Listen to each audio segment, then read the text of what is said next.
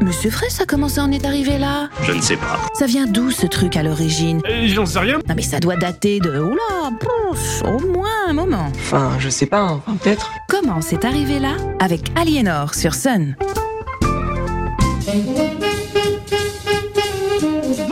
Et bienvenue dans Comment c'est arrivé là. Aujourd'hui, je vous parle d'une des inventions du soit à l'impatience, soit à la flémingite aiguë. Je me rappelle d'un de mes professeurs qui disait toujours Il faut être intelligent pour être un bon feignant. Je vous en apporte la preuve avec l'histoire de la fermeture éclair. L'idée d'une fermeture rapide naît dans les années 1850 à Chicago. Les ingénieurs Elias Howe et Max Wolf imaginent un système de fermeture insérant mécaniquement des crochets dans des œillets. La méthode n'est pas tout à fait au point car les éléments se réouvrent rapidement. En 1891, un de leurs concitoyens, Whitcomb Judson, lassé du temps passé à fermer ses chaussures, comment ça Les bottines à boutons manquent de praticité La mode, je vous jure, reprend cette idée. Il réutilisait deux bandes de tissu bordées de crochets pour l'une et d'œillets pour l'autre qui s'emboîtent au passage d'un curseur. Il obtient donc la première fermeture à glissière. Double avantage de ce système, non seulement il est rapide, mais en plus il est imperméable. L'armée américaine décide alors de l'utiliser pour les blousons et les porte-monnaies de ses soldats.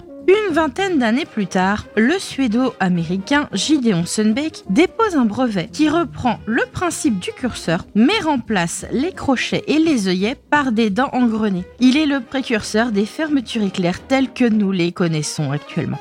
À la même époque, le Suisse Simon Frey développe un modèle de fermeture analogue mais ne trouve aucun industriel prêt à lui en acheter les droits de fabrication pour la Suisse ou l'Allemagne. Un génie incompris? Très possible, surtout qu'à l'aube de la Première Guerre mondiale, les priorités de fabrication ne sont pas les mêmes. Et les États-Unis, n'ayant pas à l'époque l'influence culturelle qu'ils ont actuellement, l'intérêt militaire de ce système ne ressort pas. Cependant, il sera acheté d'abord par un industriel américain en 1921, puis par un de ses compatriotes en 1923, qui ayant enfin compris l'intérêt du procédé, fonde une entreprise entièrement dédiée à sa fabrication. Comment est-on passé de fermeture à glissière à fermeture éclair? Tout simplement par le biais d'un dépôt de marque commerciale en France à la fin des années 20. Deux entreprises majeures se font alors concurrence dans ce domaine. Vitex, qui fabriquera de 1925 à 1953, et Éclair Prime France, dès 1924, dépose officiellement sa marque. Et l'appellation diffère dans les pays francophones ou même dans certaines régions de France. On parle de fermeture à glissière ou de tirette, mentionnant la petite languette qui permet justement de tirer le curseur, de fermeture éclair quand on se rapproche de la marque,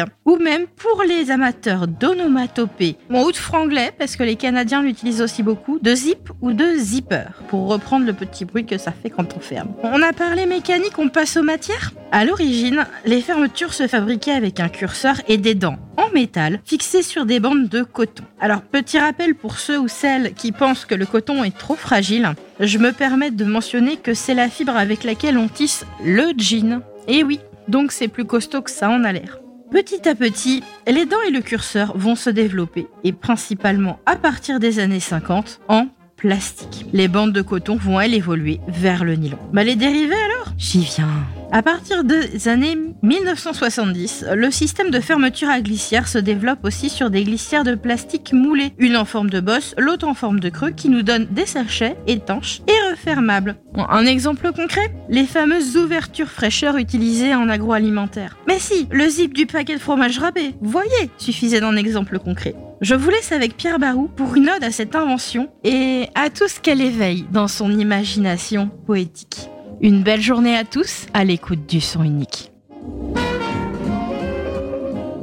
Comment c'est arrivé là? À réécouter en replay sur l'appli myson ou le sonunique.com.